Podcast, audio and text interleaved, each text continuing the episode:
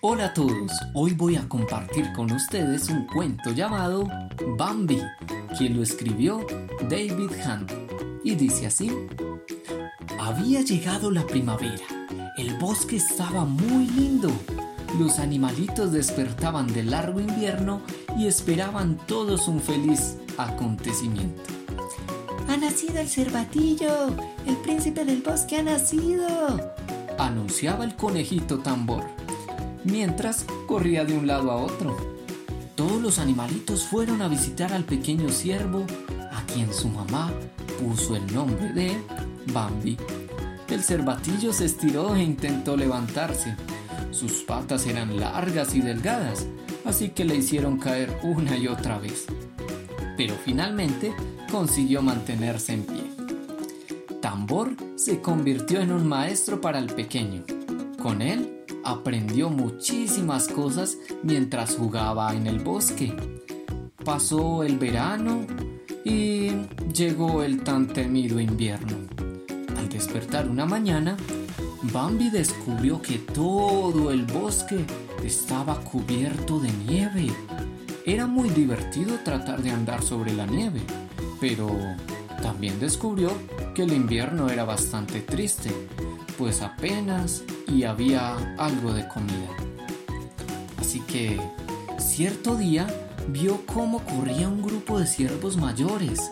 Se quedó admirado al ver al que iba delante de todos. Era más grande y bastante fuerte. Era el príncipe del bosque. Aquel día, la mamá de Bambi se mostraba inquieta olfateaba el ambiente tratando de descubrir qué ocurría. De pronto oyó un disparo y dijo a Bambi que corriera sin parar. Bambi corrió y corrió hasta lo más espeso del bosque. Cuando se volvió para buscar a su mamá, vio que ella no venía, ya no estaba. El pobre Bambi lloró mucho, mucho. Debes ser valiente, porque tu mamá no volverá. Vamos, sígueme, le dijo el gran príncipe del bosque. Bambi había crecido mucho cuando llegó la primavera, y cierto día, mientras bebía agua en el estanque, vio reflejado en el agua una cierva detrás de él. Era bella y ágil y pronto se hicieron amigos. Una mañana, Bambi se despertó asustado. Desde lo alto de la montaña vio un campamento de cazadores. Corrió hacia allá y encontró a su amiga rodeada de perros. Bambi le ayudó a escapar y ya nunca más se volvieron a separar.